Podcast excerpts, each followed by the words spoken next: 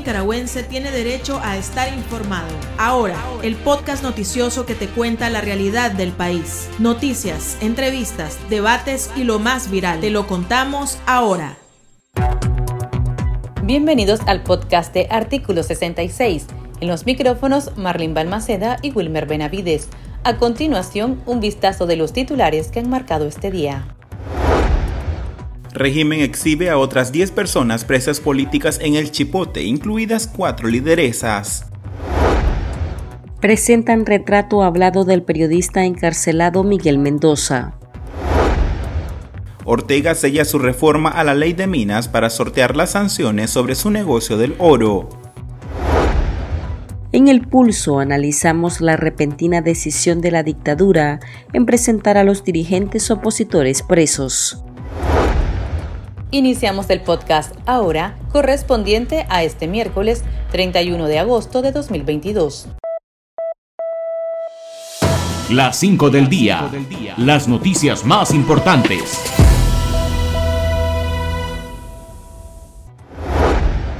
La dictadura de Nicaragua exhibió a otras 10 personas presas políticas, incluida cuatro mujeres líderes cautivas en el Chipote, quienes han permanecido en total aislamiento desde hace más de un año. En esta ocasión fueron presentados los dirigentes de la oposición Dora María Telles, Suyen Barahona, Tamara Dávila, Ana Margarita Vigil, Irving Larios, Roger Reyes y Félix Maradiaga, el gerente general del diario La Prensa Juan Lorenzo Holman, el ex vicepresidente del COSEP Álvaro Vargas y el expresidente ejecutivo de Banpro Luis Rivas. Los reos lucen delgados, envejecidos, pálidos y algunos hasta irreconocibles, a pesar de estar encerrados en el llamado centro de tortura. Muchos se mostraron con su cabeza en alto y sonrientes. Los presos políticos fueron sometidos a una inventada audiencia informativa en el complejo judicial de Managua para ser fotografiados por los medios de comunicación del régimen, después de denuncias por parte de familiares y anuncios de posibles sanciones internacionales. Organizaciones humanitarias y de periodistas presentaron el retrato hablado del periodista Miguel Mendoza, quien se encuentra en las celdas de la Dirección de Auxilio Judicial y no ha sido visto desde su arbitraria detención en junio de 2021. El preso político ha perdido más de 30 libras y su estado de salud ha empeorado. El cronista deportivo padece de ácido úrico, hipertensión y diabetes, no ha recibido atención médica especializada y sufre tratos crueles en la cárcel. El retrato hablado fue presentado durante una conferencia de prensa virtual organizada por la Organización Periodistas y Comunicadores Independientes de Nicaragua, con la participación de organismos de derechos humanos. Escuchemos al periodista y familiar del preso político Christopher Mendoza, al relator especial para la libertad de expresión de la CIDH, Pedro Vaca, y a las defensoras de derechos humanos, Erika Guevara Rosas y Vilma Núñez de Escorcia. Duele en el alma escuchar y leer las peticiones que hemos conocido a través de una campaña que se ha promovido. Los mensajes de Alejandra, mi prima de 8 años, que pide de manera desconsolada ver a su padre. Queremos ver a Miguel Mendoza y lo queremos ver en libertad. Eh, y queremos eh, que pueda expresar libremente eh, los asuntos de interés público que quiera compartir y que, no existe ningún tipo de retaliación a las personas que tengan un pensamiento distinto en Nicaragua. La familia de Miguel Mendoza es sumamente valiente en mostrar el rostro a través de este retrato que ha sido reconstruido por el conocimiento que se tiene de las condiciones arbitrarias de detención, las condiciones inhumanas, y humillantes en las que estas personas han sido sometidas. Y definitivamente a una persona que se le incomunica, que se le aísla, que se le mantiene encerrado, definitivamente lo que más necesita es comunicarse, lo que más necesita es expresarse. Y cómo más grave y más terrible puede ser esta situación para una persona que precisamente esa es su, su forma de ser. La salud del comentarista político encarcelado, Jaime Arellano, cada día se deteriora más. En los últimos días, el reo ha presentado problemas de presión baja y sus familiares temen que pueda sufrir un ataque al corazón debido a su condición. Ante el estado de salud del opositor, sus parientes demandaron al régimen de Daniel Ortega permita la atención médica especializada para el reo político. Quien desde hace 14 meses permanece bajo arresto domiciliario. Nelly Arellano, hija del comentarista, señaló que en las últimas 24 horas su padre ha tenido un deterioro constante de su salud. Una fuente oficial ha reportado que su ritmo cardíaco era de 46 y padece constantes dolores de cabeza y falta de equilibrio. La familia teme lo peor. La funcionaria Yesenia Leven, sobrina del ex jefe del ejército de Nicaragua Omar Leven, desertó de su cargo en los juzgados de Muelle de los Bueyes, en el Caribe Sur, y huyó hacia los Estados Unidos. La información fue revelada por el ex trabajador del Poder Judicial Yader Morazán durante una entrevista brindada al programa Conclusiones con Fernando del Rincón de la cadena CNN.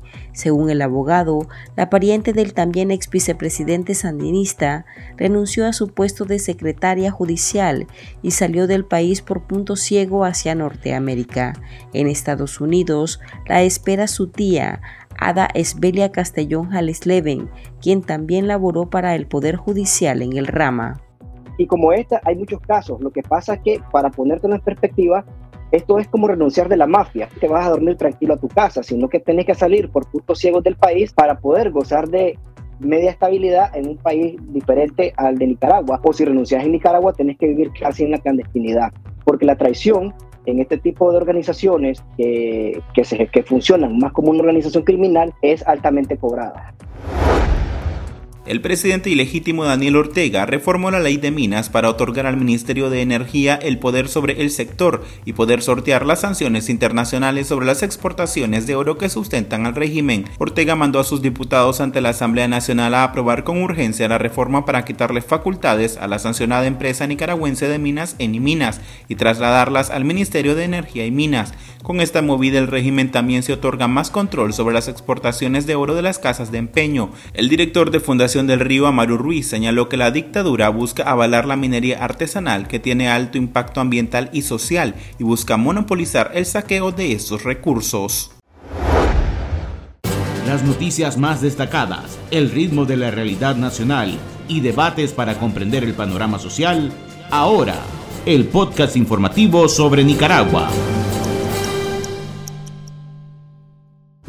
8 de cada 10 personas de Nicaragua queremos vivir en libertad. Es nuestro derecho. Queremos ser felices. Demandamos respeto y cumplimiento de la Declaración Universal de los Derechos Humanos. Queremos vivir en paz, sin miseria ni opresión. Sobrevive la palabra y el camino, porque sos Nicaragua la guerrera del amor. Movimiento Autónomo de Mujeres. El pulso. Le medimos el ritmo a la realidad. La Unidad de Defensa Jurídica demandó el cese de la instrumentalización del sistema de justicia de Nicaragua contra las personas presas políticas. Los abogados independientes denunciaron que la llamada audiencia informativa que el régimen les ha realizado a reos del nuevo Chipote carece de fundamento jurídico y pone en evidencia las reiteradas violaciones a los derechos de los detenidos. Por tanto, la comparecencia es ilegal, arbitraria y violatoria al debido proceso. La Unión de Presas y Presos Políticos de Nicaragua también las secuelas de la detención arbitraria y las torturas sufridas por los reos, que se reflejan en los rostros y cuerpos de cada persona expuesta en lo que denominaron un circo mediático de la dictadura. Conversamos sobre el tema con la feminista Ana Quirós, integrante de la Unidad Nacional Azul y Blanco UNAP. En primer lugar, me impresionó su dignidad, ¿verdad? La fuerza que mostraron eh, a pesar del deterioro físico y a pesar de eh, encontrarse en condiciones francamente adversas porque estaban esposadas, estaban, estaban prácticamente bajo la mira de decenas de, de agentes policiales, por un lado de fotógrafos y camarógrafos y de agentes judiciales, todos en contra o con una posición muy adversa a ellas. Entonces, lo primero que debemos señalar es su fuerza y su dignidad. En segundo lugar, es claro que todas las presas y los presos políticos eh, mostrados hasta ahora, hasta ahora reflejan condiciones de detención que les han deteriorado francamente. Se ve, digamos, una pérdida de peso en la mayoría de ellas y ellos. Se ve una condición de salud adversa y claramente ellos no han estado recibiendo ni la alimentación, ni la atención médica, ni el trato que se merece. Eso, digamos, esa es la primera impresión que nos da. En segundo lugar, vemos que eh, se han inventado este mecanismo forzado de llevarlos a una instalación judicial después de que todos los juicios y todas las audiencias fueron dentro del chipote hasta ahora. Llama la atención que no hubo presencia en ningún caso de las y los defensores de estas prisioneras y prisioneros políticos, que es el mínimo a que tienen derecho al estar siendo judicializados. Doctora, ¿a qué creen que se deba esta repentina exhibición de los presos políticos? Creo que con esta exhibición, en primer lugar, quisieran demostrar que eh, los familiares están mintiendo, por un lado, al decir que están en malas condiciones, pero creo que eso definitivamente que no lo logran de ninguna manera. Es claro el deterioro de la salud de, de todos ellos y ellas. En segundo lugar, quisieran mostrar un gesto a sus ojos de buena voluntad, ¿verdad? Al exhibirlos. Pero uh, este gesto de buena voluntad, creo que especialmente hacia la comunidad internacional, ¿verdad? Porque los familiares conocen de la situación de los presos y las presas políticas. Eh, entonces no es para los familiares, ni es en respuesta, eh, siento yo, a las declaraciones públicas de los familiares. Eh, sí obedece, siento yo, a presiones probablemente internacionales a las que se sienten sometidos, como las declaraciones recientes del gobierno de los Estados Unidos demandando la liberación de las presas y los presos políticos frente a la posibilidad de que eh, ellos puedan eh, reaccionar poniendo peros o poniendo obstáculos al intercambio comercial.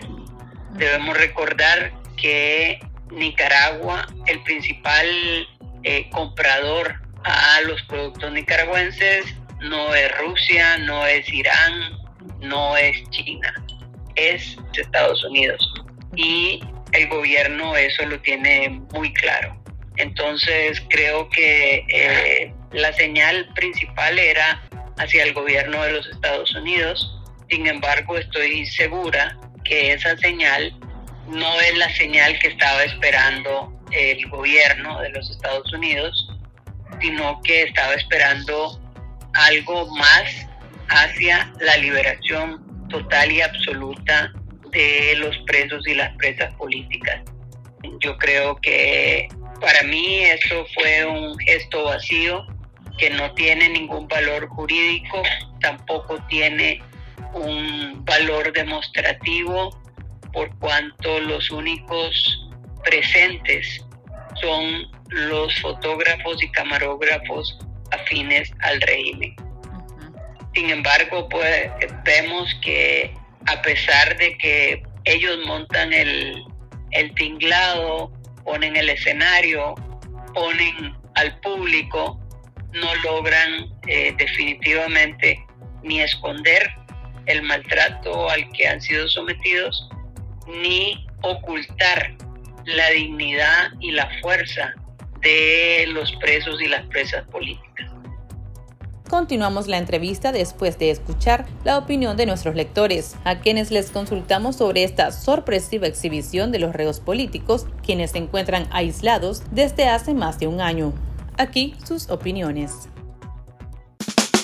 El chat. Abrimos los micrófonos a nuestros oyentes. Esa respuesta, el régimen es debilidad, está acorralado, le tiene miedo a las sanciones, le tiene miedo a que le suspendan las exportaciones a Estados Unidos. Así que adelante, hay que mantenerse firme. Para mí está bien que lo sancionen a todos.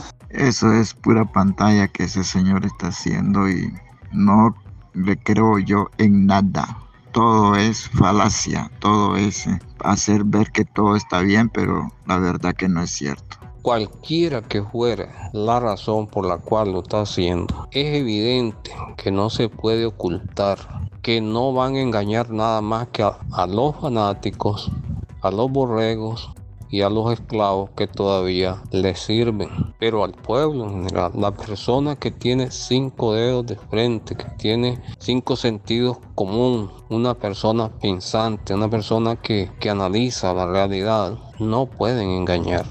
Para poner un ejemplo, ¿cómo me comprueba que en una foto se revele que el estado de salud del Lester alemán está bien? Bueno, el régimen siempre ha dicho, por lo menos a sus bases, ¿verdad? que ellos no, no tienen ningún interés en dialogar con Estados Unidos. Sin embargo, pues ya varias voces, incluyendo la suya, han mencionado que pues, este fue un acto realizado por presión ante las posibles sanciones internacionales. Entonces es posible que Ortega sí esté por debajo intentando o queriendo negociar, cambiar a los presos políticos otra vez para que le levanten las sanciones. Incluso hemos escuchado a algunos eh, voceros del régimen o algunos diputados hablando o explicando la amnistía ¿Ustedes creen de que podría venirse una amnistía que podría negociar Ortega una salida por ese lado para que no lo sigan sancionando? Eh, yo creo que el régimen quisiera en primer lugar parecer como esos perritos chihuahuas que son bien feroces en el ladrido, pero que en términos prácticos su capacidad de ataque y su capacidad eh, agresiva es muy limitada. Eh, en segundo lugar, el régimen está mandando señales sobre algo que el gobierno de los Estados Unidos no ha planteado. El gobierno de los Estados Unidos no está planteando en ningún momento, pues desde hace ya un tiempo, una, un posible diálogo con el régimen de Ortega. Sin embargo, el, régimen sigue de alguna manera eh, refiriéndose a ellos y a la posibilidad de un diálogo diciendo que no quiere, pero el mensaje pretende todo lo contrario. Pretende decirle al gobierno de los Estados Unidos, aquí estamos, mm, eh, no nos olvidamos de ustedes y tenemos cosas que a ustedes les interesan. Creo que ese es el mensaje que quiere mandar eh, el régimen de Ortega, pero por supuesto lo hace de una manera contradictoria y una manera disimulada, especialmente frente a sus bases, que de todas maneras no están de acuerdo a las distintas encuestas que han salido en los últimos días, eh, no están conformes, no están de acuerdo con el tratamiento a los presos y a las presas políticas. ¿Verdad? Tal vez no tanto porque sean muy humanitarios, sino porque saben que eso les está provocando problemas como régimen. Eh, ahora, consideran que es posible que continúe la exhibición de presos políticos porque apenas han presentado a 20 personas, todavía hay muchas más eh, en el chipote y, y en otros penales. Aunque sea verlos así de lejos, verlos en las condiciones que hemos estado viendo a, a las 20 personas de ayer y de hoy, es algo que las amistades, los familiares queremos. Todas, todos queremos ver a, a nuestros colegas, a nuestras amistades, a nuestra familia, de alguna manera, aunque sea en esa dinámica que ellos han planteado en primer lugar. Entonces sí queremos que los enseñen a todos y a todas, eh, no solo a quienes están en el chipote, sino también a quienes han estado en la esperanza, en los penales fuera de Managua, en la modelo. Sí quisiéramos que los, los muestren a todos y a todas. Sin embargo, nuestra aspiración y nuestra demanda seguirá siendo su liberación total y absoluta. No vemos señales, a pesar, digamos, del, de las declaraciones forzadas de eh, Walmar Gutiérrez acerca de la amnistía, no vemos que se esté preparando la posibilidad de una amnistía, porque, digamos, aún la farsa de hoy fue para decir que eh, sus sentencias son firmes, aunque ya no le correspondía en jurisdicción al tribunal al que le llamaron, llevaron.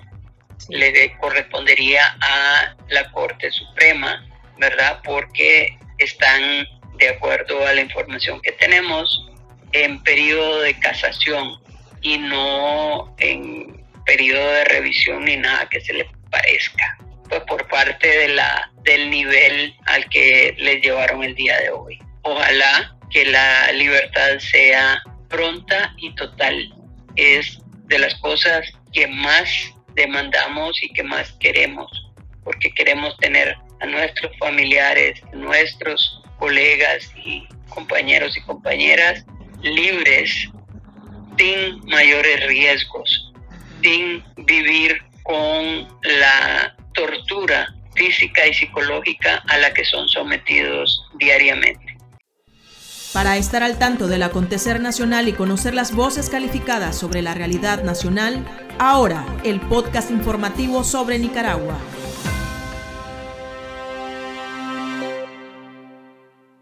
En abril el fuego está encendido en miles que han dicho nunca más sembraron semillas de esperanza por Nicaragua. La tierra las acurrucó y germinó con amor. Sus rostros van por las calles, entre nosotros están. La semilla se multiplicó con flores y frutos, trayendo esperanza para resistir, a pesar de la plaga y maleza que quisieron dañar la semilla. Múltiples voces susurran, liberate, y desprendete de todo lo que te impide ser y volar en libertad. Que lo malo se va a acabar, que lo bueno ya va a empezar. Ya no quiero llorar de pena, solo quiero cantar a sus cenas, que el cielo me quiere cantar. Movimiento Autónomo de Mujeres. Sigo creyendo que lo malo acaba, que lo bueno viene, la conciencia te llama Tendencias, la viralidad de las redes sociales. La fiscalía está pidiendo 81 años de cárcel para Alfredo Palma, el conductor del bus que cayó al abismo en la cuesta La Cucamonga, donde murieron 15 migrantes venezolanos y un nicaragüense. Palma fue declarado culpable por los delitos de homicidio imprudente y lesiones graves en perjuicio de 50 personas. Medios internacionales informaron que varios migrantes que sobrevivieron al accidente lograron llegar a su destino, Estados Unidos. Desde allí reclaman justicia para sus connacionales y familiares que perdieron la vida en búsqueda de mejores oportunidades en otro país. Aquí termina el episodio de Ahora de Artículo 66. Continúe informándose a través de nuestro sitio web www.articulo66.com. Síganos en nuestras redes sociales. Nos encuentra en Facebook, Twitter, TikTok e Instagram y suscríbase a nuestro canal de YouTube. Hasta la próxima. La información veraz y de primera mano está ahora. No te perdás el podcast noticioso que te cuenta la realidad del país. Compartí y pasa la voz.